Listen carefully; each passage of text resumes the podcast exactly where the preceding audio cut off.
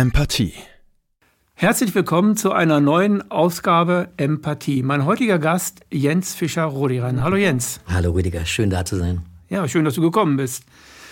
Du bist Musiker, viele kennen dich hier auf, auf äh, Apollot. Meine erste Frage an dich ist, wie bist du Musiker geworden und Lyriker? Das sind zwei Prozesse gewesen, die sehr unterschiedlich waren, weil ich äh, zur Lyrik erst sehr spät gefunden habe. Ich habe die Lyrik immer sehr gemocht. Ich hatte das große Glück, mit lange mit Konstantin Wecker zu spielen, der für mich nach wie vor einer der ganz wichtigen, großen, lebenden Lyriker ist. Aber zur Musik bin ich relativ früh gekommen, äh, auf eine ganz banale Art und Weise. Ich hatte eine Schulband und habe gehört, dass ähm, wenn man also in dieser Schulband, wenn man Teil dieser Schulband ist, eben auch ein, zwei Mal im Jahr einen Auftritt hat, und ähm, ich fand das irgendwie spannend, dachte, ich probiere das mal, ich äh, probiere das mal aus, war ich zwölf oder dreizehn. Und dann kam das, was vielen passiert ist. Du spielst ein Konzert mit der Schulband und alle Mädels, die du toll fandest, die dich nie angeschaut haben, die fanden dich auf einmal plötzlich auch toll. Und dann habe ich gemerkt, das funktioniert.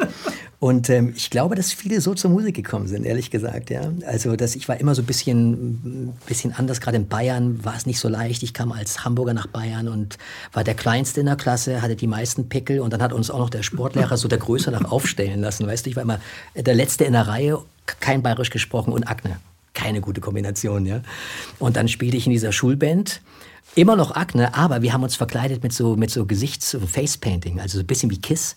Und von der Seite her konnte ich auch das verstecken. Und dann auf einmal stand ähm, auch die, die junge Dame auf mich, die ich die ganze Zeit schon irgendwie angehimmelt habe. Und dann habe ich gemerkt, das funktioniert. Und dann irgendwann wurde natürlich der Drang, Musik zu machen, wurde immer größer.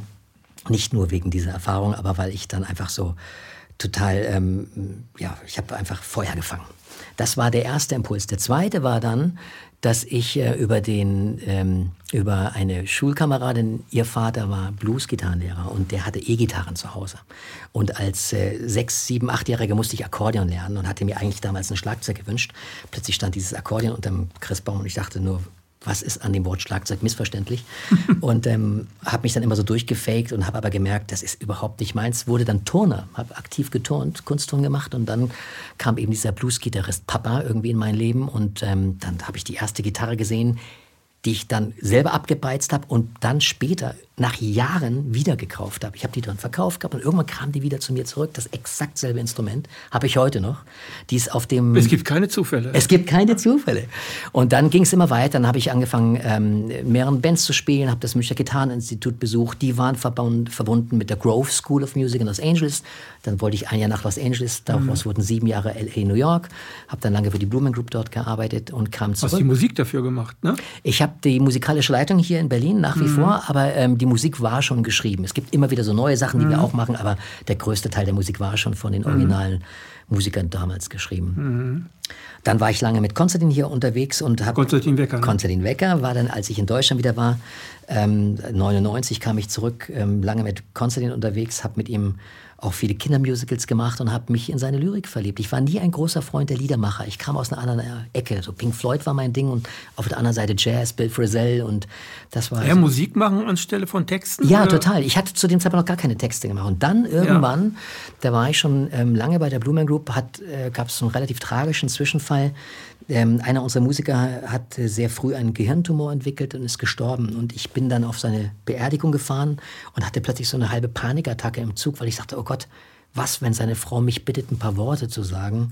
Ich war sein, sein Vorgesetzter mehr oder weniger im Theater und mhm. ich wollte da nicht rumstammeln und habe, glaube ich, eine ganz schöne ähm, Abschiedsrede geschrieben, die hieß Der Reisebegleiter.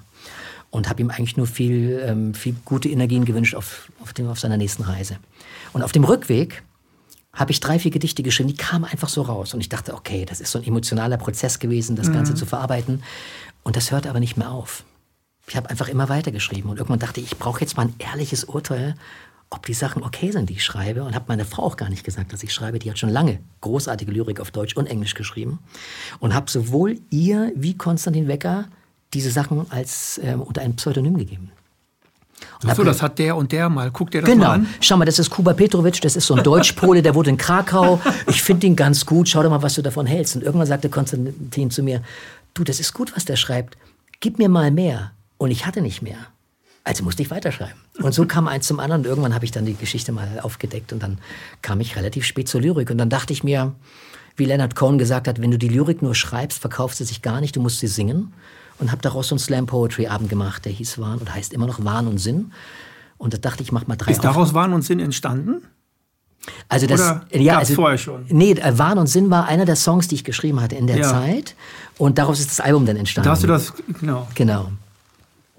Und dann dachte ich mir so, ich mache das jetzt dreimal und wenn mir das gefällt, dann schauen wir mal, was daraus passiert. Hatte so zwei kleine Probeauftritte und dann einen hier im Zigzag, in diesem wunderschönen Jazzclub in Berlin. Und dann habe ich gedacht, das will ich jetzt die nächsten 10, 20 Jahre machen. Und ähm, so bin ich dabei geblieben, mein eigenes Programm auf die Bühne zu bringen.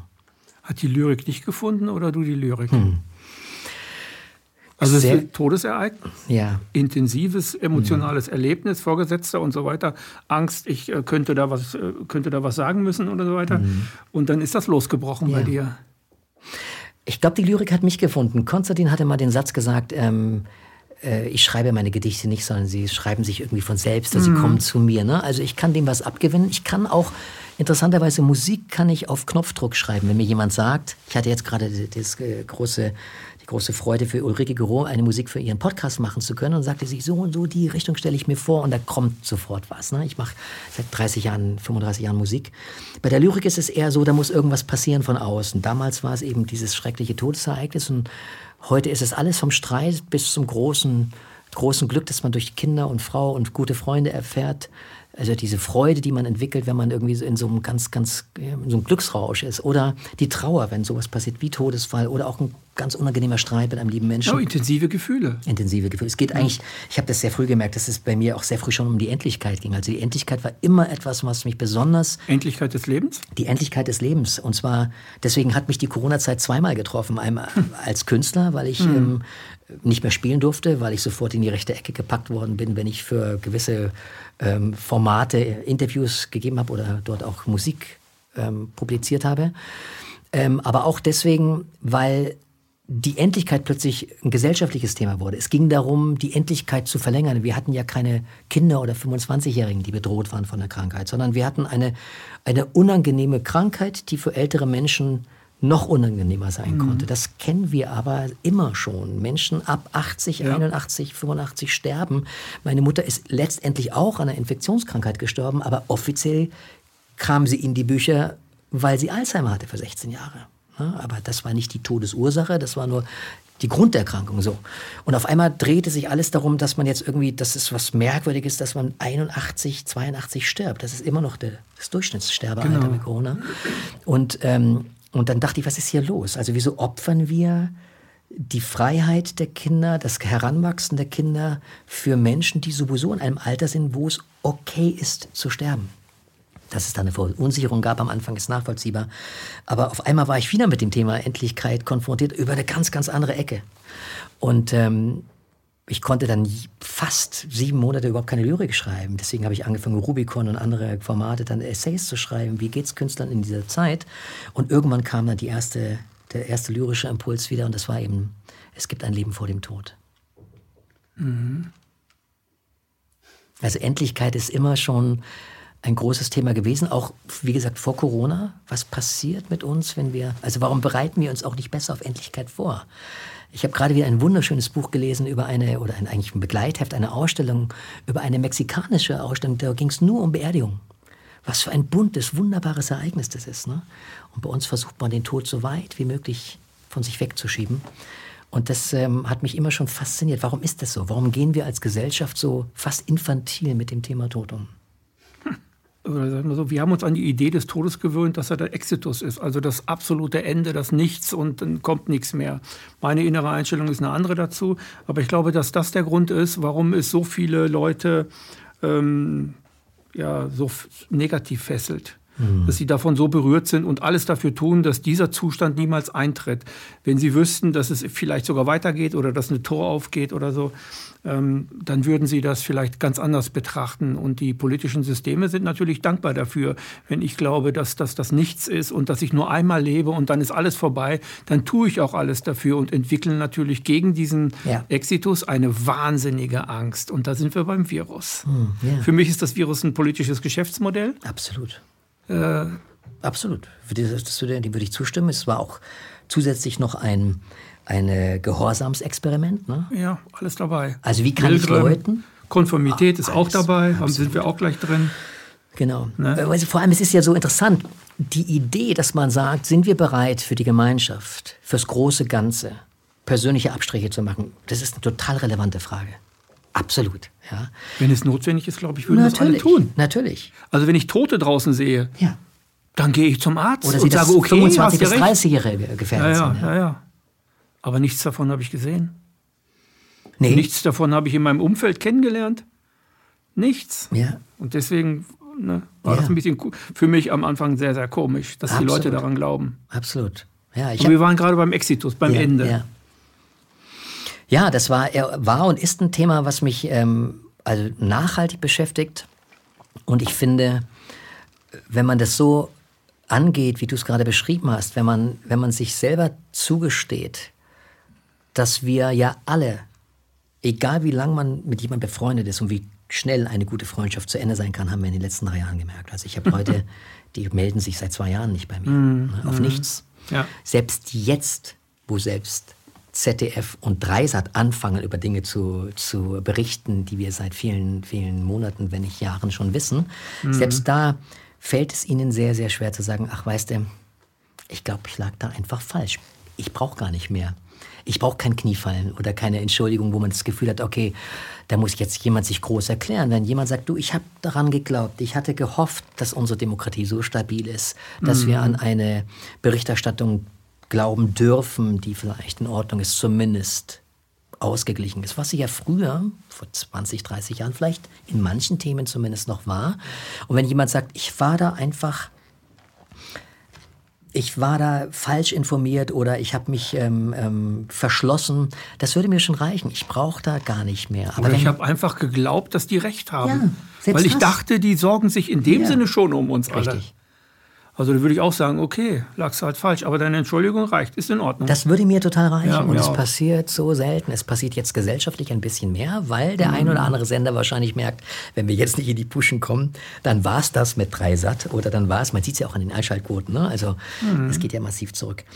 Und ähm, ich muss da immer wieder gerade in letzter Zeit an ein Beispiel denken, wo eine, eine befreundete Musikerkollegin meiner Frau irgendwie im Dialog geblieben ist, ganz anders gewickelt war und jetzt merkt, dass da doch ganz schön viel dran war und so in ihrer Blase war, dass die nicht mal mitbekommen hat, wie wir ausgegrenzt worden sind. Selbst das war für sie gar nicht so sichtbar. Ja. Die hat Kinder, die macht viel Musik, die hat einen Lehrposten, die macht wirklich viel. Also ähm, wenn ich mir überlege, wie viel Zeit ich auch jetzt aufbringe, damit mich mehr zu informieren, manche können es auch rein vielleicht auf eine, auf eine, gewisse Art und Weise gar nicht so leisten. Das ist keine Entschuldigung, das ist vielleicht nur eine Erklärung, die das wirklich geschafft hat, jetzt nach fast drei oder über drei Jahren zu sagen, mein Gott, was da euch angetan worden ist. Ich hole jetzt langsam auf. Ich bin auch vielleicht noch nicht in allen Punkten deiner Meinung, aber unglaublich, was euch passiert ist. Du, wir sitzen da, kriegen so eine E-Mail und fangen das Heulen an. Mm. Und wir das gar nicht glauben können, ja. dass es sowas wirklich noch gibt, dass Leute sagen, hey, es tut mir leid, was euch da passiert ist, ja. Und, ähm, und wie gesagt, es geht ja auch gar nicht darum, dass wir einer Meinung sind. Es geht darum, dass du verstehst, dass die Leute, die anderer Meinung waren, nicht mehr sichtbar waren. Bis heute teilweise nicht sichtbar sind. Und es ist immer leicht, sich für Demokratie dann einzusetzen, wenn der, für den du dich einsetzt, deiner Meinung ist. Aber gerade wenn er ganz konträrer Meinung ist, dann gilt es, äh, da gilt der große Demokratietest. Und wie weit gehst du wirklich, um zu sagen, ja, ich bin für die freie Rede. Und genau das, Jens, war für, für mich äh, bis heute eine, die größte Erschütterung. Die größte Erschütterung ist, dass die, also die Mehrheitsdeutschen aus Hitler nichts gelernt haben. Mhm. Das ist für mich so das Verletzendste von allen. Da hätte ich ähm, alles für gewettet, dass das, dass das, was wir erlebt haben, nicht passiert. Wenn es passiert, wird es erkannt, eingekesselt und äh, drauf gezeigt. So, ne? Mhm. Das habe ich gedacht. Aber das ist überhaupt nicht ja. passiert. Verrückt, gell? Und ist das, das wirklich verrückt? Ja, es dass wir ja nichts daraus, also die meisten nichts daraus gelernt ja. haben. Ich dachte immer, ähnlich wie, wie ähm, äh, Miroslav Matuszek, glaube ich, heißt mhm. der, der im Interview mal gesagt hat, ja, ich bin als Kind so und so groß geworden und dann habe ich das gelernt, das gelernt, das gelernt und irgendwann habe ich gemerkt, die anderen haben das alle gar nicht gelernt. Und genauso kam ich mir auch vor. Mhm. Ich habe immer gedacht, das mit Hitler und das müssen wir doch und das muss doch müssen mehr Augen haben und mehr Sinne schärfen dafür und so. Ne? Was ich glaube, immer getan zu haben, zumindest als ich es begriffen habe. Ich war 14 damals und mich dann entwickelt habe als mhm. jemand, der natürlich versucht hat, dass, äh, dass das niemals wieder passiert. Yeah. So. Aber das haben nicht die meisten getan und das, das haben die wenigsten getan. Also die Minderheit hat es gemacht. Ja, zumindest hat sie es nicht geäußert. Ne? Also, ja. Ob es jetzt Feigheit war oder ob sie es gespürt haben und dann doch gesagt haben, mir ist das zu heikel, das Thema, weil es zu wenig Balance gibt, auch in den Medien, wo man sagt, oh Gott, wenn ich mich jetzt hier aus dem Fenster lehne. Also ich kann es partiell sogar nachvollziehen, dass Künstler sagen, ey, das ist mir viel zu heiß, das Eisen. Also die ersten Monate zumindest, so das erste Jahr zumindest. Mittlerweile ist so, ich, ich habe keine Geduld mehr. Ne? Also das ist jetzt schon, das ist jetzt schon. Ähm also wenn diese Künstler, äh, ich nehme einfach mal ähm, den, ich glaube den Sänger von Bab, den Namen weiß ich jetzt nicht. Hm. Ich glaube von Bab, der sich ja auch äh, negativ geäußert hat über die ähm, in Anführungsstrichen Querdenker. Da gehören mhm. ja nicht alle zu den hm. Querdenkern oder so, weil die, äh, wie auch immer, auf jeden Fall die, die äh, es kritisch beäugt haben. Ähm, und jetzt kommt raus, dass diese Leute, die damals gesagt haben, passt auf, das ist alles nicht ganz koscher, da passiert was ganz anderes, dass die Recht hatten. Also Pfizer-Akten, mhm. ne, Pfizer-Files, nur um ein Beispiel zu nennen. Es gibt jetzt heute äh, ganz viele Beispiele dafür. Und Pfizer-Files ist erst, glaube ich, 50.000 Seiten raus. Und es kommen jedes, jede Woche sollen da neue 50.000 oder wie auch immer rauskommen. 300.000, Insgesamt 300.000. Ja. Und das ist eine Menge, was mhm. da gelogen wurde. Und das ist ja nur Pfizer. Mal gucken, ob es moderner Files gibt oder Johnson Johnson Files und Twitter-Files. Twitter-Files gibt es auch, Lockdown-Files und so weiter. Aber dass diese Leute da jetzt noch nicht hintergekommen sind und sagen, oh Gott, ich muss ein Statement machen, ich habe mich geehrt. Hm. Also, das ist, das ist. Äh, jeder das kann sich ehren. Ja, und jeder absolut. kann, aber äh, Stärke zeigt der, der. Äh, den Irrtum zugibt. Ja. Bhakti hat zum Beispiel gesagt, das fand ich sehr stark von ihm, er hat vielen Leuten das und das beigebracht und das war aber falsch hm. über die Impfindustrie. Ja, ja, ja, er hat die Impfindustrie als etwas erkannt, das völlig falsch läuft. Und das hat er aber den Ärzten beigebracht, weil er hat ja Ärzte ausgebildet, äh, dass das eine richtige Sache sei. Und jetzt hat er erkannt, dass der den Leuten was falsch ist. Ich finde, das ist Stärke. Absolut. Und ich glaube, äh, eine weitere Stärke dieser Szene, ich sage jetzt, nenne es jetzt mal Szene oder Bewegung, Bewegung ist das schönere Wort, die sagen, äh, hier stimmt was nicht oder die mhm. gesagt haben, hier stimmt was nicht ich würde sagen, von den Leuten, die ich kennengelernt habe, ich habe auch über die Basis viele, also ich habe wirklich viele Leute kennengelernt, auch auf mhm. Demos und und und. Mhm. Die wenigsten würden sagen, mein Gott, habe ich dir doch gesagt. Was hast denn so lange gebraucht? Die meisten würden, glaube ich, so reagieren, wie ich es dir gerade erzählt habe, ja, wie Alexa genau. und ich, als wir von dieser Kollegin das gehört haben und wir haben diese E-Mail gelesen. Wir waren so, wir hatten beide echt, also wir hatten beide fast Tränen in den Augen. Es war wirklich, wo es das, hey, ist das nicht schön? Und genau das haben wir ihr aber auch weitergegeben. Wir haben ihr da nicht das Gefühl gegeben, na also, ne? Jetzt kommst du auch langsam drauf, sondern eher, wie großartig, ja. dass du dich jetzt auf diesen Diskurs einlässt, dass du dass es dir nicht egal ist, was uns passiert ist, dass wir 80 Prozent unserer Spielorte verloren haben, ja, und so weiter. Und nach wie vor keine, auch jetzt keine Entschuldigung dieser Orte kommt, die sagen, hey, ich hätte dich damals ähm, nicht ausladen dürfen. Oder wie letztens habe ich auf der Bardinale in der Uferfabrik gespielt und dann kam jemand von der Taz und meinte, warum der Corona-Leugner Jens Fischer-Rodrian da spielen dürfe. Ich habe in keinem meiner Interviews Corona geleugnet. Ich hatte Corona. Ja, ja. ja ich äh, leugne auch die Schwerkraft nicht. Also es gibt gewisse Dinge, die gibt es halt nun mal. Äh, woher die kommen, ganz steht auf einem ganz anderen Blatt. Aber ähm, Gott sei Dank hat sich damals mutig die, die Uferfabrik dafür entschieden, mich doch auftreten zu lassen. Und jetzt bin ich ja nun nicht annähernd so bekannt wie ein Konstantin Wecker oder Reinhard May oder andere Leute. Ne? Mhm. Und trotzdem hat man selbst da schon versucht, die Leute irgendwie zu framen und irgendwie in irgendwelche unappetitlichen Ecken zu packen, in die keiner sein möchte und, und vor allem auch so uninformiert dann wend, äh, äh, verwende doch zumindest irgendeinen Ausdruck, wenn man sagt, der Maßnahmenkritiker. Aber Corona-Leugner, das ist auch so albern gewesen irgendwann, ja. Deswegen umso mehr die Leute, die jetzt kommen und ähm, egal, ob das zwei, drei Jahre ge gebraucht hat, die werden mit offenen Armen empfangen. Mhm. Ne? Und ähm, ja. es ist da das Risiko, glaube ich, nicht äh, besonders groß, jetzt zu sagen, es tut mir leid, ich habe mich getäuscht. Mhm. Ja. Es wäre an der Zeit. Das Gut, das ZDF und so weiter, die bringen nicht so viel, wie wir jetzt schon äh, wissen über das, was aufgedeckt wurde. Ja. Viele wissen, natürlich bringt ZDF nicht die, die, die was weiß ich, Pfizer-Files so knallhart, wie es Radio München gebracht hat. Ja, ja, ja. Das, das, das wird wohl nicht passieren. Oder vielleicht in drei Jahren mal passieren. Aber ähm, was mit Lauterbach gerade passiert, der wird ja geläutert. Der Lauterbach läutert sich ne, und die Gesellschaft sollte geläutert sein. Ähm, du hast einen Text geschrieben, ich glaube, das passt jetzt ganz gut rein. Du hast einen Text geschrieben ähm, für deine Kollegen, die sich mal weggeduckt haben. Ach so, ja, das war eine ganz interessante Geschichte. Und zwar, ähm, ich bin vor kurzem zu meinem Vater gefahren, der ist äh, von Bayern umgezogen äh, und ist nach Pellworm gezogen. Mit über, ja, damals war er Mitte 80 und hat nochmal ganz von vorne angefangen, weil ihm das Haus abgebrannt ist und ist dann nach Pellworm gezogen. Und wenn man nach Pellworm fährt, öffentlich, dann muss man ja irgendwann so mit Zug und allem drum und dran, dann kommt man zur Fähre. Und dann äh, hatte ich alle meine Bücher vergessen, dachte, ach, jetzt bin ich irgendwie auf der Fähre, irgendwas möchte ich lesen und gehe in diese Bahnhofsbücherei und entdecke einen Kollegen, der da steht. Mhm. Und ich dachte mir so, ach toll, der steht da jetzt, super. Und dann dachte ich mir plötzlich, ist es gut, dass man da steht? Weil da stehen ja eigentlich eher die Angepassten.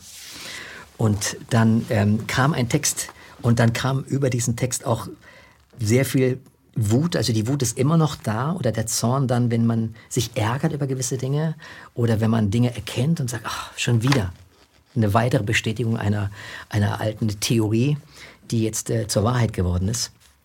Und ähm, die bezieht sich jetzt gar nicht so auf diese eine Person, sondern eher auf die Leute, die vielleicht mehr wissen und trotzdem noch schweigen. Und daraus entstand der Text Balladen aus dem. Das ist noch ziemlich neu, ne? Der ist ganz neu. Ich glaube, ich habe den noch nicht in Musik gefasst. Nein, aber er noch soll nicht vertont. Aus, nein, noch nicht vertont. Genau, das ist einer. Ich auf dem nächsten Album, das im September rauskommen wird. Das wird heißen Alles nur geliehen. Geht es auch um Endlichkeit um das Thema. Mhm. Und ähm, da werden acht Songs und drei so Slam-Texte drauf sein oder gesprochene Gedichte und das ist einer, wird einer von den Texten wahrscheinlich sein. Und ähm, da es gar nicht um diese eine Person jetzt speziell ging, werde ich den Namen jetzt auch gar nicht hier mhm. groß erwähnen, aber der, der Text heißt Balladen aus dem Bahnhofsladen. Mhm. Der junge Dichter steht jetzt bei der Bahnhofspresse. Soll man sich wundern oder freuen? Da steht ja auch der Hermann Hesse. Wenn der das wüsste, wird er es bereuen. Dort findet man die Angepassten, die Braven, die kaum hinterfragen. Zumindest seit in diesen Tagen Demonstranten auf den Straßen lagen. Mit nebulösen, schönen Worten wollen sie uns schmeicheln und verzaubern, doch ihre Haltung nicht zu orten. Ist es verständlich oder zum Schaudern? Wenn Welten auseinanderbrechen, der Zeiger kurz vor Zwölfe steht, ist auch mal Schluss mit Larifari. Da braucht es Mut und kein Gebet. Den meisten Denkern fehlt der Mumm, sich lauthals zu beschweren. Stattdessen laufen sie jetzt schweigend mit, sollen es die anderen für sie klären. Die anderen aber gibt es nicht. Man muss es selber richten. Kommt raus aus euren Löchern jetzt. Sie wollen das Menschsein schlicht vernichten. Wenn ihr dies eine Mal verpennt, den Ernst der Lage nicht erkennt, dann seid ihr wirklich nicht zu retten. Dann hängt ihr fest in euren Ketten. Nach all den Lügen über Viren folgen nun Lügen über Feinde. Die andere Seite seht ihr nicht, denn ihr hängt fest an ihrer Leine.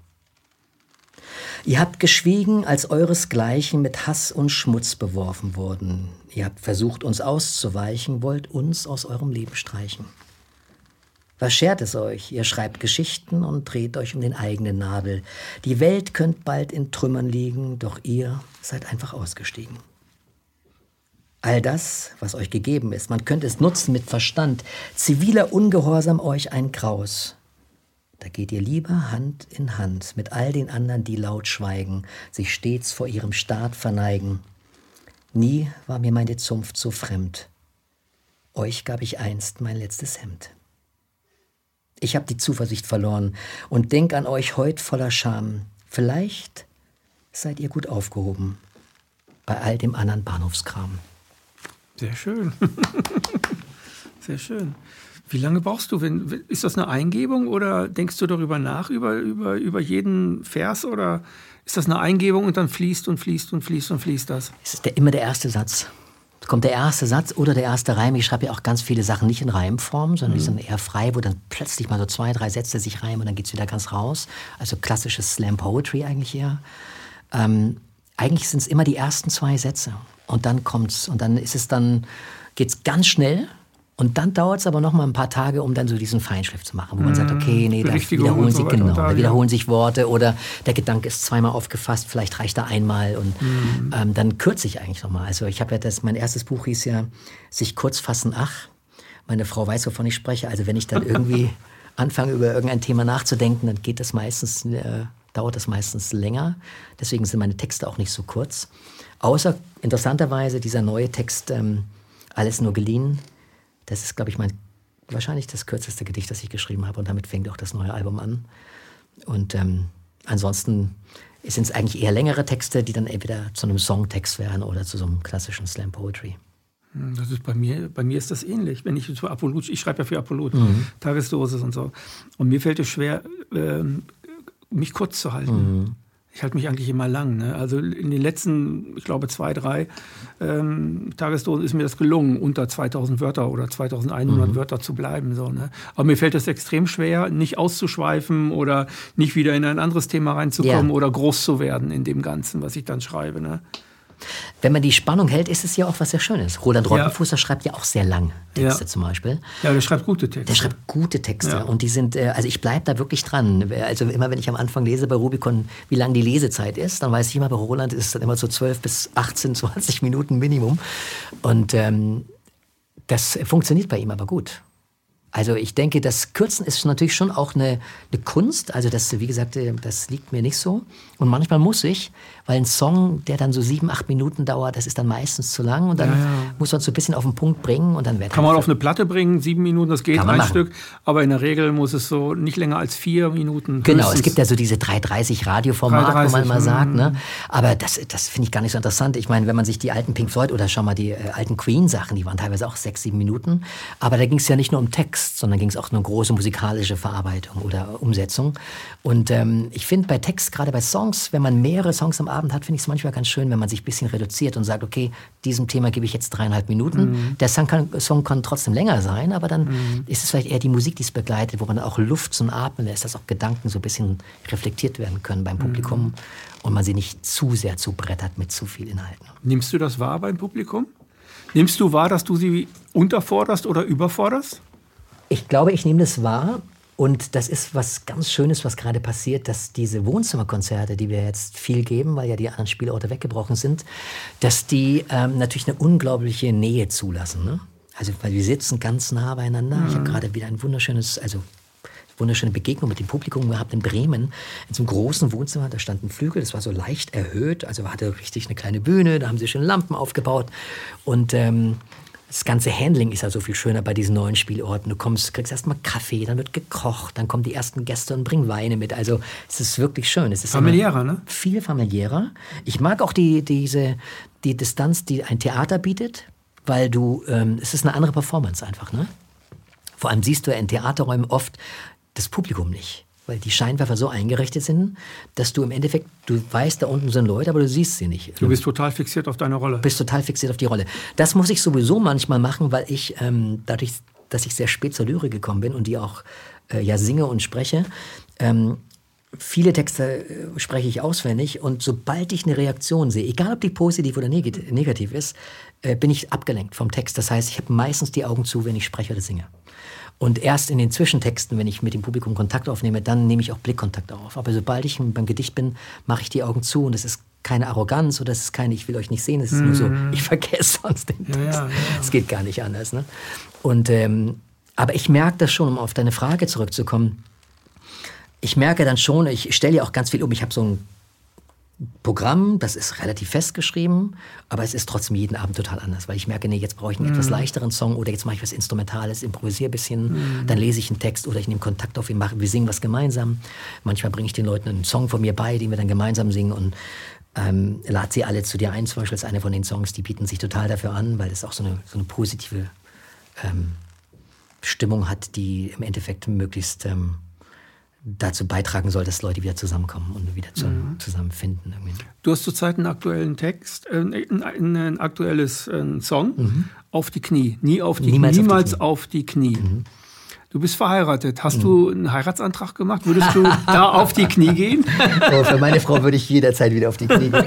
Du wirst lachen, ich habe nicht nur einen, sondern ich habe zwei Heiratsanträge gemacht. Ja? Und zwar, ich habe letztes Jahr meine Frau nochmal geheiratet, ohne dass wir uns haben vorher scheiden lassen. Wow. Ja. Wie lange Was, seid ihr verheiratet? Wir sind jetzt verheiratet über 20 Jahre und wir sind seit 27 Jahren zusammen. Und ähm, wir hatten, also sagen wir mal so, mein erster Heiratsantrag, der ging ganz schön in die Hose. Da habe ich mich so ein bisschen um Kopf und Kragen gequatscht.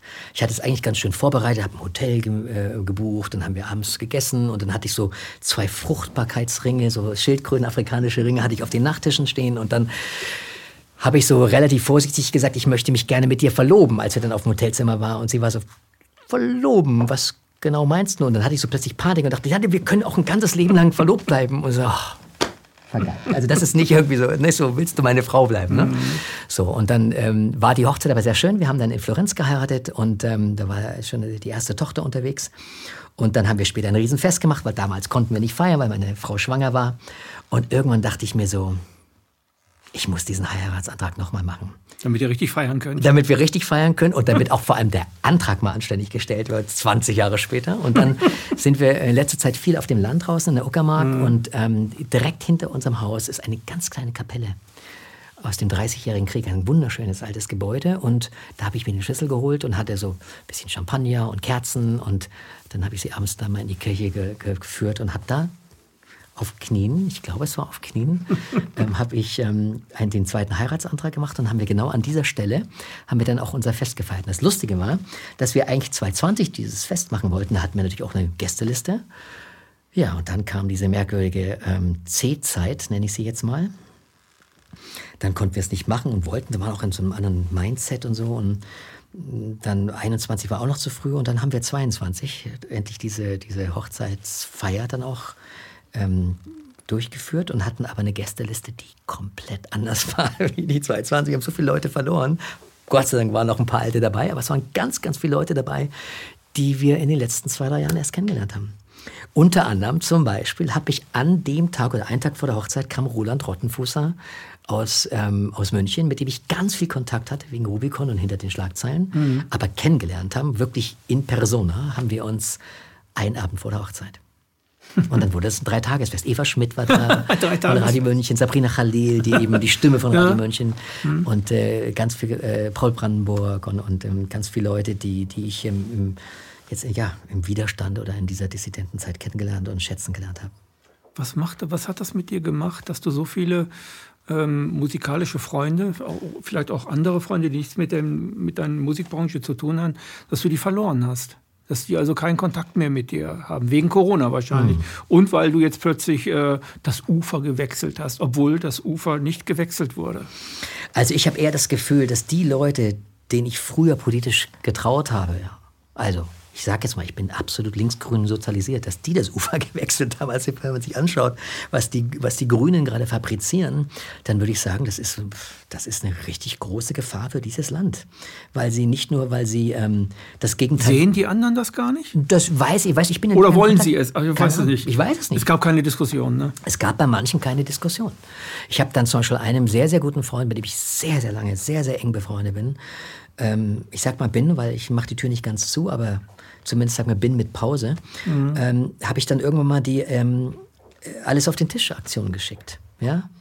Wenn Leute bei Alles dicht machen, ich fand die Alles dicht machen Aktion super. Mhm. Und, äh, aber wenn Leute sagen, mir persönlich ist das jetzt zu sarkastisch, ich habe vielleicht jemanden verloren an Corona, so Fälle gab es ja auch. Dürfen wir ja nicht vergessen. Ne? Zumindest hatten sie einen PCR-positiven Test. Woran derjenige dann gestorben ist, wissen wir alle nicht, wenn es keine, keine, keine wirkliche Untersuchung danach gab. Mhm. Ähm, aber dass jetzt jemand sagt, das ist, ich möchte nicht über Humor an dieses Thema rangehen, das könnte ich nachvollziehen. Deswegen gibt es keinen Grund, diese Leute in irgendeiner Form zu verurteilen. Ich fand die Aktion super. Aber spätestens bei Alles auf den Tisch, wo immer ein Künstler, Schauspieler, Musiker, Bildhauer, was auch immer, einen Experten mit einem Thema für 20 Minuten im Gespräch hatte. Und ich hatte einen sehr äh, unpolarisierenden Experten. Ich hatte Jochen Kirchhoff im Interview. Zauberhaft, dieser Mann. Ein, ja, der ist gut. Der ist toll. Ja. Der ist klug, der ist mhm. offen, der ist jung im Herzen, jung im mhm. Kopf geblieben, hat ja. viel Humor. Ich, ich mag den sehr. Das war übrigens das erste Interview, das ich mitbekomme habe, als ich damals ähm, diesen Raum für Gunnar Kaiser besorgt hatte. Damals haben wir das in einem Berliner Club gemacht mhm. und er war der erste Interviewgast. So habe ich ihn dann kennengelernt und schätzen gelernt und dann auch angefangen, ihn zu lesen, intensiver. Und ähm, spätestens bei der Aktion hätte man doch sagen können, ja, spannend, ach, wer da alles ist, Kinderärzte, wer da alles dabei war, Psychologen, Philosophen. Und dann ganz so ähm, vorsichtig da mal so ein, zwei Interviews geschickt und nicht mal sowas wie du, ich habe keine Zeit dafür, gar nichts mehr, keine Reaktion. Hm. Das macht was mit dir. Na klar macht, macht das was mit dir. Aber mir ist eine Sache wieder so bewusst geworden. Wir sind alle Lebensabschnittsgefährten. Selbst wenn du mit jemandem 20, 30 Jahre glücklich verheiratet bist. Irgendwann geht einer von beiden. Vielleicht beide gleichzeitig. Aber so oder so, irgendwann wird auch diese Zeit hier zumindest vorbei sein.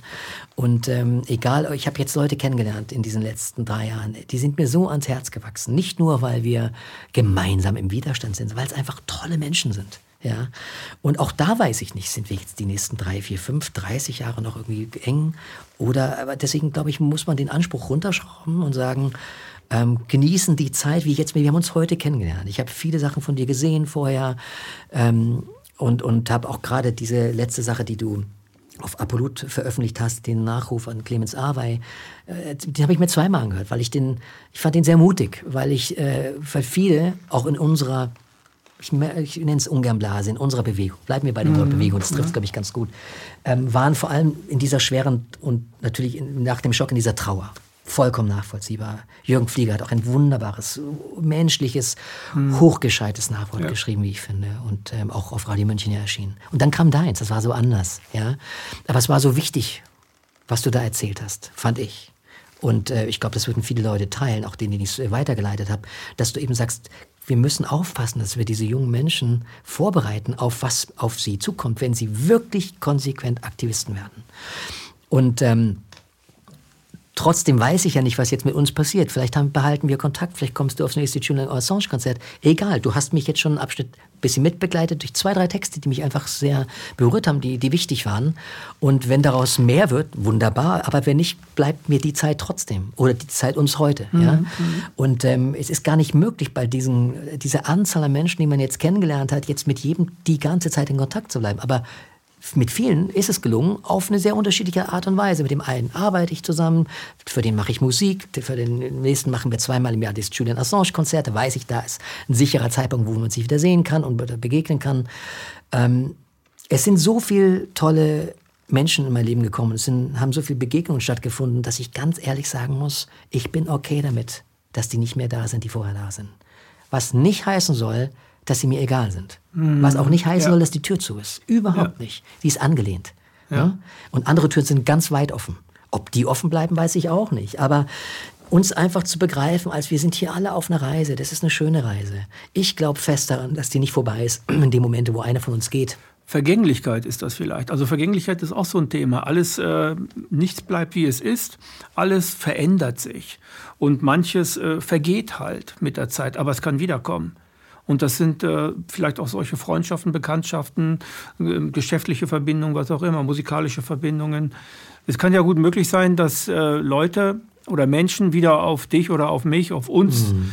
ähm, die, wir, die wir angegangen wurden in der Corona-Zeit, dass Menschen auf uns zukommen, was du am Anfang gesagt hast, mit, äh, es muss ja nicht, vielleicht muss es auch nicht mal eine Entschuldigung sein, aber eine Einsicht.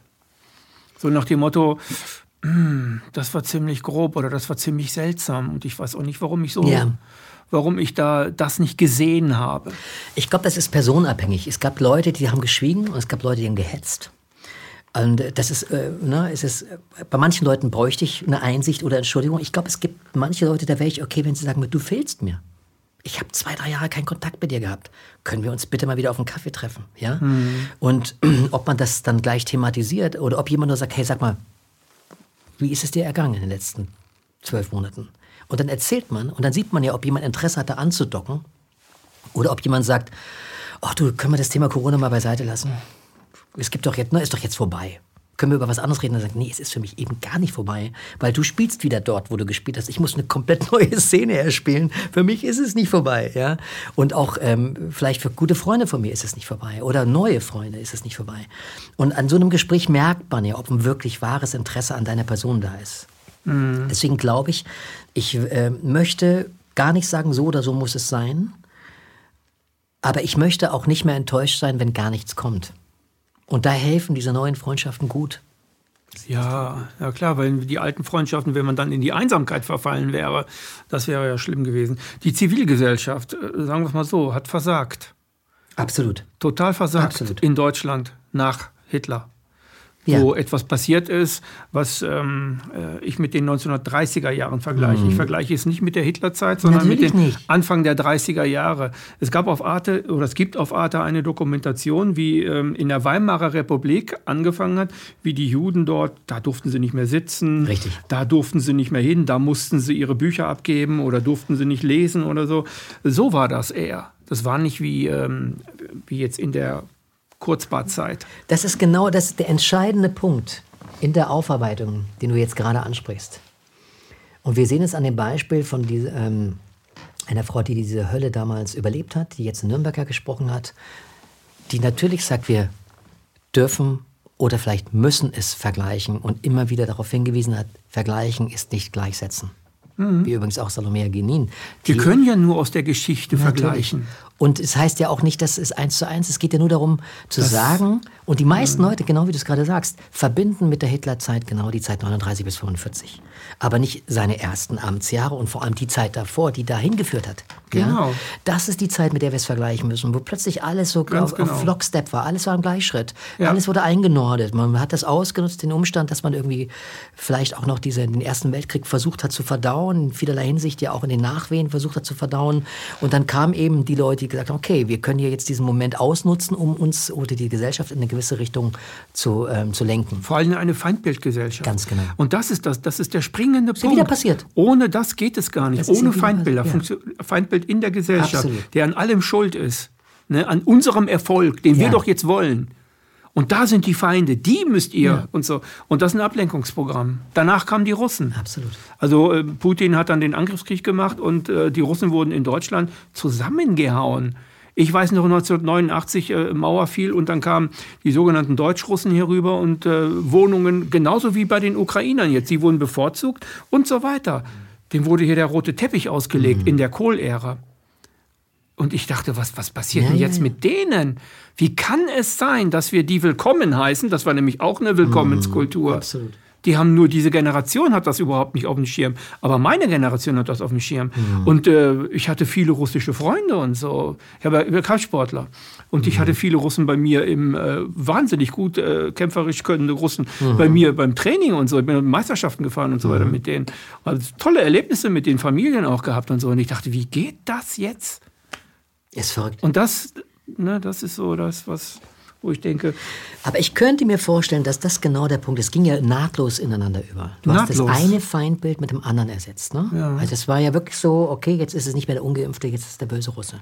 Dann wurden plötzlich ja nicht nur Leute, die sich nicht klar von Putin distanzieren, ausgeladen, große klassische Künstler, sondern plötzlich Dirigenten, Dirigenten ganz große Musiker. ja. Also unglaublich, wer da alles ausgeladen worden ist, ja, auf allen Ebenen.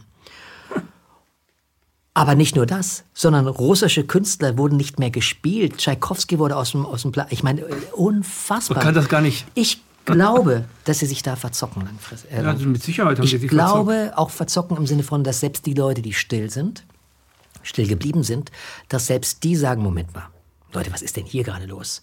Und sich das Ganze jetzt anschauen. Ne? Also der Deutsche ist jetzt nicht dafür berühmt, dass er ganz schnell auf solche, sage ich jetzt mal, in den Widerstand geht und sagt, mm. nee, Moment mal, jetzt aber auf die Straßen. Ne? Ja. Also sind uns die Franzosen auch mit den Gelbwesten in vielerlei Hinsicht schon auch vorher ja, um einiges voraus gewesen. Und ähm, das ist jetzt keine deutsche Tugend. Ich glaube trotzdem, dass das nicht funktionieren wird. Weil man jetzt ja auch sieht, und ähm, ich fand es ganz spannend, auch in einem anderen Beitrag von dir, ähm, beziehungsweise ich glaube, es war sogar derselbe Beitrag, wo wir darüber gesprochen, oder wo du darüber gesprochen hast, ganz interessantes Thema, wenn man versucht, mit seinen Themen im Mainstream anzukommen. Ach das. Na, ganz, ganz wichtiges Thema. Das war dann, der Nachruf mit. Äh, das war der Nachruf, wo du darauf das Thema naja, eingegangen bist. Mit dem ja, Professor. Mit dem Professor. Der im Endeffekt sagt, na, ich will nicht in alternativen Medien, gar nicht vielleicht, weil er schmuddelig fand, sondern weil er sagt, ich möchte gleich das große Publikum, ich will gleich die große Bühne. Ich will nicht den Jazzclub, sondern ich will die Olympiahalle. Ne? Ja, ja, genau. Ähm, genau. Und das ist aber, ähm, das ist natürlich fatal, wenn man dann merkt, das funktioniert nicht und dann merkt, oh Gott, ich werde ja gar nicht als Wissenschaftler wahrgenommen, sondern als Aktivist. Aber als Aktivist mit den Themen, die ich anspreche, bin ich eigentlich Feindbild. Also jetzt mal erstmal auf den Shitstorm gefasst machen. Leute darauf vorzubereiten, dass das passieren kann, ist ein ganz, ganz wichtiger Punkt, den du da ansprichst. Trotzdem glaube ich, dass wir so wie man vielleicht die Basis gebraucht hat als Übergang, um dann zu verstehen, okay, das Parteiensystem funktioniert einfach gar nicht mehr. Mhm. Ja? Braucht man vielleicht die Mainstream-Medien doch noch, um zu sagen, schau mal, jetzt kommt es auf Dreisat, jetzt kommt es auf ZDF, ja. schau dir das bitte ja, an. Und dann ist es da und auf einmal, wie letztens, ist Markus Klöckner mit dem Buch ne, mit dem letzten Buch, äh, Rubicon-Buch, möge die Republik mit dem Finger auf sie zeigen, ist in einem Dreisat, einem fairen Dreisat-Beitrag, in dem auch Kubicki zum Beispiel ist, ja, auf einmal, oh, okay, kommt's da rein, das kann ich jetzt weiterleiten. Jetzt war es dort. Jetzt kann ich auch das Buch verschenken an den, der es gelesen Weißt du? Mhm, das heißt, klar. wir müssen sie ganz, das klingt jetzt vielleicht äh, ähm, ein bisschen nüchtern, aber wir müssen diese Mainstream- oder Altmedien oder ja, partiell Konzernmedien, wie wir sie nennen müssen, oder wie ich sie zumindest ab und zu nenne, gerade dann, wenn man weiß, sie sind gesponsert worden von großen Konzernen, ähm, auch dafür ausnutzen, um zu sagen, wir nehmen sie als, als, als ein Mittel, um dann an die anderen Themen ranzukommen, die in anderen Medien wesentlich ausführlicher behandelt werden, wie mhm. auf Apolut oder Club der klaren Worte, Rubicon, ja. Nachdenkseiten, ganz wichtig. Mhm. Ne? Und wenn du heute den Leuten erzählst, dass die Nachdenkseiten, gegründet von Albrecht Müller, einem alten SPD-Mann, ja, ja und was unterstützt hat er gemacht von in der SPD, das ist ja noch ehrenhafter, wenn man das zerstören Absolut. würde. Absolut. Und jetzt dir aber vorstellst, dass denen die Gemeinnützigkeit aberkannt worden ist, ja, unterstützt mit einem hohen Beitrag eines Bundesministeriums, die eine, eine, ja, man muss sagen, eine, eine Propaganda gegen die Nachdenkseiten äh, ähm, gefahren haben, wo sie dann äh, mit wirklichen Lügengeschichten aufkamen, um dann irgendwie Nachdenkseiten in, in, in, in äh, Misskredit zu bringen das kapieren auch Leute, die vorher vielleicht ähm, noch sehr an den äh, ähm, Altmedien dran waren, aber doch mal von den Nachdenkseiten gehört haben und wissen, dass der Gründer der Nachdenkseiten also alles andere als ein Rechter ist oder so, ja. Und äh, dann noch die Verbindung zu Willy Brandt. Ne? Also viele, die sich die alte SPD wünschen, wünschen sich Willy Brandt zurück. Und das ist doch jemand, der mit ihm gearbeitet hat. Jetzt dieses, wie ich finde, hervorragende Interview mit Lafontaine zum Beispiel, ja. Mhm. Ähm, also da merken die Leute, glaube ich, schon nach einer Zeit, äh, okay, man findet vielleicht über die Nachdenkseiten dann zu dem und dem. Das ist der von den Nachdenkseiten plötzlich auch bei Rubicon im Interview. Und dann kommt man auf einen anderen Artikel, ne, zu einem anderen klugen Artikel genau. zu Rubicon. Jugendredaktion, tolle Sachen findet dort. Aber auch die Poesienoten mhm. und von Markus Klöckner und mir die Friedensnoten, die wir initiiert mhm. haben. Lauter so Geschichten. Ich glaube, es wird nicht, wie ich noch am 29.08. dachte, ein Sprint ich glaube, es wird ein Marathonlauf und darauf müssen wir nur mm, vorbereitet sein. Du trainierst Marathon. anders für einen Marathonlauf wie ja. einen Sprint. Ne? Das ist in Deutschland so. In Deutschland ist so etwas, was, was, was diese Szene angeht, ist ein Marathon. Das ist mhm. nie ein Sprint. In Frankreich ist es ein Sprint, mhm. aber in Deutschland ist das ein Marathon. Mhm. Nochmal darauf zurückzukommen, was du gesagt hast. Ich finde, wir dürfen uns die Mainstream-Medien nicht zum Feindbild erklären, also nicht ja. zum Feind machen, sondern wir dürfen sie kritisieren, aber wir müssen uns wieder einbinden können. Wenn wir sie uns zum Feind machen, versperren wir uns selber Wege. Weil ich glaube, dass äh, die werden auch wieder anders werden oder Teile davon werden anders werden. Wir sehen es ja jetzt bei Lauterbach. Mhm. Lauterbach war in den ganzen Talkshows seit drei Jahren ist er drin und äh, äh, nebenwirkungsfrei und super Sache und tolle Sache. Und jetzt auf einmal ist der kleine mit Hut, ja, äh, mm, mm, oh ja. Könnte auch natürlich das klassische Bauernopfer sein. Ja. Ne? Und wir müssen natürlich aufpassen und das ist ganz wichtig. Aber Fenster gehen auf. Und Fenster diese Fenster auf. kann man mit etwas Leuchtmaterial vollstopfen. Das ist total richtig. Wenn man klug ist. Vor allem hinter diesem kleinen Fenster sind ja ganz viele große Fenster, ja. die man dann vielleicht auch irgendwann keine Berührungsängste mehr hat, für die ja. Leute, die dann schon mal dabei waren. Und plötzlich sehen sie La Fontaine auf den Nachdenkseiten und bei Rubicon denken sie, ach, jetzt schaue ich mir mal den einen oder anderen Artikel auch an. Ach, was ist da, da sonst noch? Ach, dieses Buch von, von Glöckner, das kam doch gerade auch auf Dreisat. Auf einmal, ja. ne? So. Ähm, ich glaube, man muss nur aufpassen, und das hast du sehr schön in diesem äh, Beitrag eben nochmal ähm, illustriert, man muss aufpassen, dass man sich nicht abhängig macht von dem Urteil der Mainstream-Medien. Das ist wichtig. Mhm. Kommen Sie in die Puschen? Wunderbar. Kommen Sie nicht in die Puschen? Egal, wir haben ja ganz viel anderes. Genau. Ne? Das ist, glaube ich, entscheidend. Es ist ein Eintritt eine Eintrittskarte für manche Leute, die vielleicht langsam jetzt so sagen, ey, komm, schick mir mal was zu. Vielleicht fange ich dann nicht mit dem zweieinhalb, drei Stunden Interview an, das vielleicht auch noch richtig in den Tieferstart reingeht und alles. Vielleicht ist das erst das dritte oder vierte, was ich weiterleite. Ja, ja. Ne? Und dafür ist natürlich sowas auf Dreisat oder jetzt auch auf ZDF kam noch eine Geschichte über die Pfizer-Files dass eben jetzt rauskam, die Pfizer-Files war nicht das Thema, sondern das Thema war, dass eben dieser Knebelvertrag von Pfizer, dass sie eben nicht genau, haften. nicht haftbar sind, genau. Wie kann das sein, dass der das und sein? der und Lauterbach sagt, ja, das hat ja mein Vorgänger gemacht. ja, oder auch so Geschichten, dass Lauterbach, ich meine, es gibt ja, glaube ich, keinen, der nicht nur so viel Unfug gesprochen hat wie Lauterbach, ja. sondern der wissentlich gelogen hat. Mhm. Also der ist ja sogar mal bei einer, bei einer Maischberger-Sendung in der Sendung überführt worden, der Lüge. Und zwar nicht von dieser alten Medikamentengeschichte, sondern wo er sagte, ja, wir haben die Masken für das Foto Foto nur ganz kurz abgenommen, dann wurde das Video gezeigt und sie sagte selber, Herr Lauterbach, das stimmt nicht. Entschuldigung. Aber genau, ihr seht da alle, das war, das war ein Bild von der SPD nach der Wahl, wo ganz sie sich genau. alle aufgestellt haben für ein Gruppenbild. Der, er war der Einzige mit Maske. Genau. Und er meinte, alle anderen hätten nur ganz kurz ja, ja, und Maske Und er wurde abgenommen. gefragt, warum haben die keine genommen? Genau, genau. ja, war nur ganz Ach, kurz das Foto. Ne? Genau. Totaler Quatsch, da haben sie äh, Laola-Wellen und was sie alles genau. da hatten und haben gefeiert. Wir und zeigen Ihnen das jetzt mal. Genau. Und dann wollte er auch ganz schnell, dass es nicht weiter gezeigt wird, weil es wäre noch viel weiter gegangen, dieses Video. Mhm. Also das heißt, äh, aber das ist ja verrückt, ne? Er kann erzählen, was er will. Irgendwie scheint er bei den Leuten so einen Bonus zu haben. Kein Mensch weiß wirklich warum. Wahrscheinlich, weil er ähm, sehr besorgt wirkt und es ist dann so der, der sich um alle kümmert und aber wenn jemand dann, also wie oft glaubst du denn jemanden, der dich immer wieder wissentlich angelogen hat? Nicht jemand, der vielleicht eine falsche Studie gelesen hat, sondern der wusste, dass er Unfug erzählt. Ja, ist ein Phänomen. Also das wird in der Nachbearbeitung, wird das, äh, wird die Person Lauterbach auf alle Fälle noch sehr, sehr viele äh, offene Münder hinterlassen. In den, also ich war ja mal Knasttherapeut, in den ähm, Gangs, äh, von, von, solchen, von solchen Typen, gibt es immer irgendeinen Intellektuellen, der das quasi in Sack und Tüten schnürt. Und wo sie sagen, okay, wenn der Intellektuelle das mhm. sagt, der weiß ja ganz viel und so weiter. Und diese Rolle hat Lauterbach gespielt für, ich, in Anführungsstrichen, das habe jetzt ich gesagt, für die minder bemittelte Masse, die sich nicht traut, ihr Gehirn tatkräftig zu benutzen, mhm, um eine Aufarbeitung zu machen. Und ich glaube, dass das der Effekt gewesen ist, weswegen Lauterbach auch so beliebt war. Ich kenne einige aus meinem familiären wie aus meinem Bekanntenkreis, ja. äh, wo ich das zumindest deuten könnte, dass dass es so sei. Aber das ist ja, das macht es ja nicht wirklich besser, weil wenn dann der intellektuelle oder an den Studien klebende äh, Wissenschaftler oder, oder. Mit Rang und Namen, Professor, Doktor, Doktor. Ja, aber ich meine, wie er spricht, was er erzählt. Spielt keine Rolle mehr. Es spielt keine Rolle mehr, ne? Also wenn es zumindest, ich sag jetzt mal, ich sag jetzt mal, interessante Persönlichkeit in der Aufarbeitung ist Precht. Nicht mhm. der Precht mit P. Dass Leute ich habe zum Beispiel mal ein Buch vor ihm gelesen, von ihm gelesen vor, vor fünf, sechs Jahren. Das war, ich fand das gut. Da ging es um äh, Bildungssystem. Ich finde, er hat auch ein, äh, zum Beispiel einen unglaublich guten Einstieg in das Buch gehabt. Also das, das hat mich so, hat mich wirklich abgeholt. So. Ähm, fatal, wie er sich hier so, ne, von einer Seite dann wieder ja in die Richtung, so. Diese die Leute, Richtung.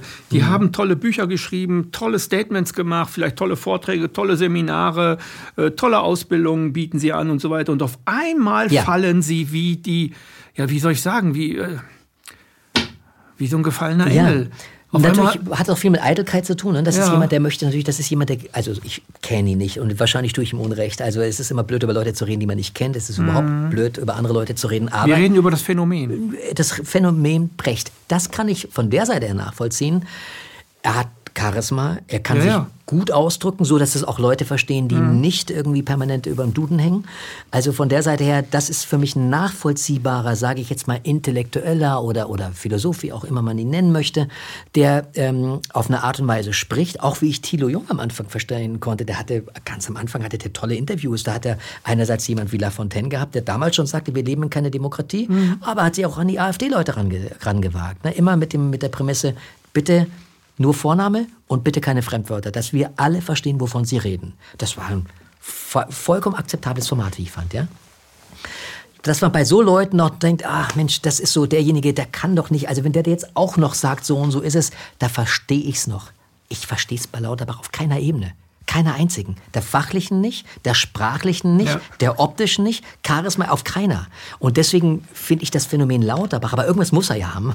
Das Phänomen Lauterbach sollte man analysieren, darüber ja. sollte man eine Doktorarbeit schreiben, ja. finde ich. Irgendeiner, irgendein Sozialpsychologe muss das mal machen. Weil das Phänomen ist wirklich, äh, ich sehe das genauso wie du.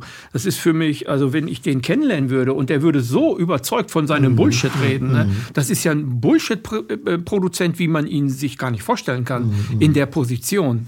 Mhm. Und das ist, äh, das ist ein Phänomen, das muss mhm. untersucht werden, warum solche Leute plötzlich diese Macht bekommen mhm. und viele Leute auch noch klatschen mhm. dabei mhm. und die nicht merken, dass der da die ganze Zeit nur Dünnpfiff redet. Ich glaube, eine Sache könnte sein, dass er dir das Gefühl gibt, dass du all das nicht mehr lesen musst, diese ganze Arbeit, sich wirklich ich mach das für ich dich. mache das für dich, genauso. Wenn er dann auch immer anfängt, er hat noch die Oxford und die Harvard-Studie gelesen und er verbringt ja auch in seiner Freizeit ganz viel Zeit damit, entweder mit Maske Tischtennis zu spielen oder eine Studie zu lesen, ja. Das ist, ist, natürlich okay, wenn der das für mich macht. Ne? Und klar, wenn du jemanden hast, den du traust, da sagst du, ich lese mich in die medizinischen Sachen jetzt mal rein. War auch bei uns zu Hause, wenn ich jetzt mal in die Familie sehe, meine Frau war immer die Medizinfrau in der Familie. Die wusste viel mehr über alles, über Krankheiten, über Homöopathie, all die Sachen wusste ich immer, okay, wenn ich, wenn ich hm. irgendein ein, ein Leid habe oder meine so, Frau weiß meine Bescheid, Frau weiß ne? Bescheid, brauche ich mich nicht, weil ich ihr traue. Ja, genau. Und er vermittelt anscheinend dieses Ding, traut mir, ich mache diesen Job für euch. Wahrscheinlich ist es sehr äh, küchenpsychologisch jetzt gedacht, aber es ist auch nur eine Sache, die anscheinend an ihm so faszinierend ist. Ich finde aber, dass wir schon ganz schön lange über Lauterbach sprechen, dafür, dass ich hoffe, dass der gar nicht mehr lange im Amt ist. Ich hoffe aber, aber auch, dass es eben nicht reicht dass Lauterbach irgendwann gehen muss. Und damit ist das Problem gelöst, sondern die Aufarbeitung muss damit anfangen und darf nicht damit aufhören.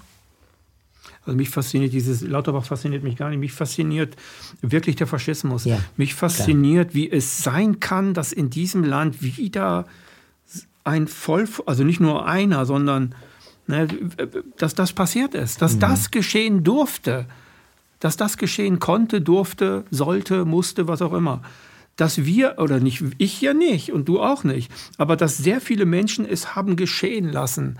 Das ist das, was mich eigentlich so, ich bin, vielleicht bin ich da konservativ, vielleicht bin ich da ähm, viel zu brutal oder rigide. Ich, wirklich, ich denke wirklich so, das darf einem Deutschen nicht passieren. Ich verstehe das. Hör ich, hör ich, also wirklich komisch. Ich, ne? nein, nein, ich so. verstehe das. Wir müssen hinterblicken, absolut. wir müssen hinterfragen, wenn es um, um solche Dinge geht, wenn plötzlich die Politik sagt, wir wissen jetzt für alle, wie es läuft. Hä?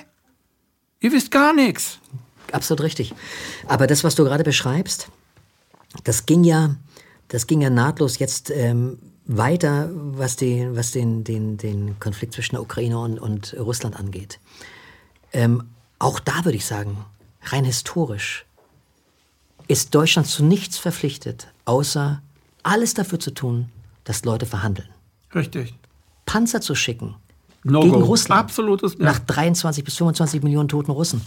Sind wir denn lebensmüde? Genau.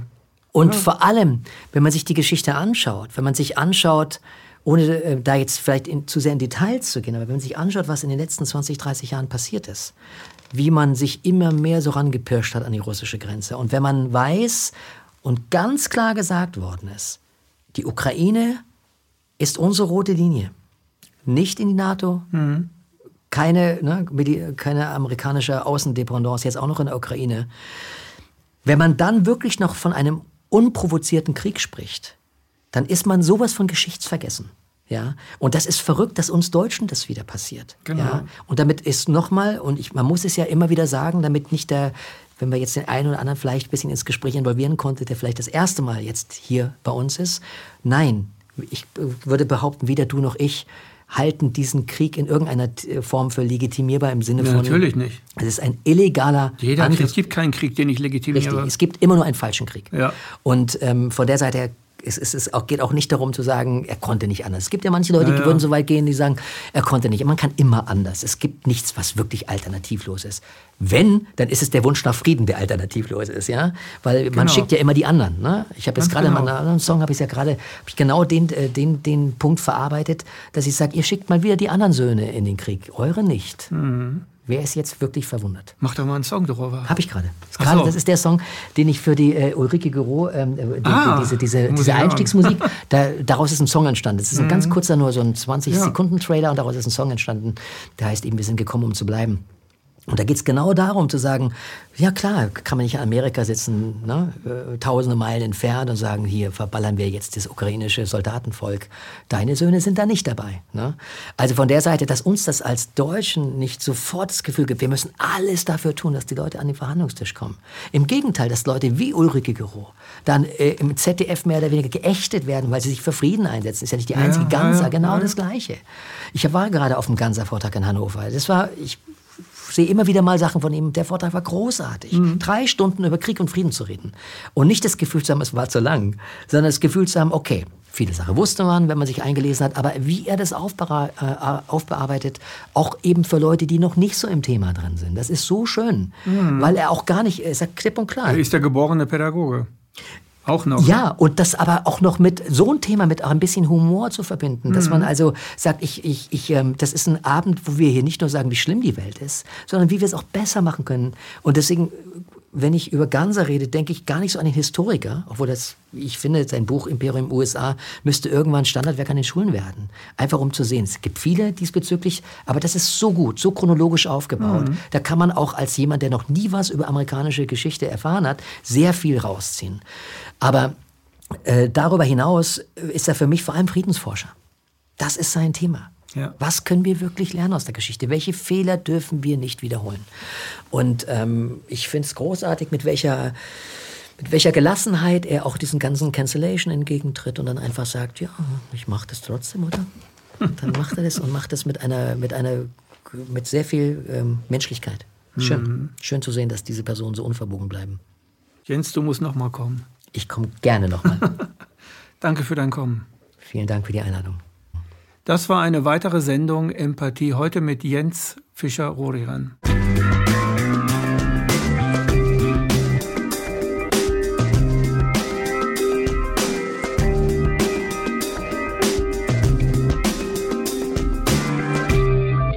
Danke, dass Sie Apolut eingeschaltet haben. Wir sind ein unabhängiges Presseportal. Uns geht es um Meinungsvielfalt, Toleranz und einen möglichst breiten Debattenraum, denn nur so funktioniert Demokratie. Unsere Arbeit ist technisch aufwendig und kostet Geld. Da Sie immer wieder hier sind, unterstützen Sie Apolut am effektivsten mit einem Dauerauftrag. Mehr Infos auf apolut.net/unterstützen. Apolut ist keine Einbahnstraße. Lassen Sie uns in Kontakt bleiben. Abonnieren Sie den Apolut Newsletter, so verpassen Sie nichts. Registrieren Sie sich auf apolut.net/newsletter. Natürlich gibt es Apolut auch als App. Einfach auf apolut.net/app runterladen und mobil auf dem Laufenden bleiben. Apolut. Das denke ich auch.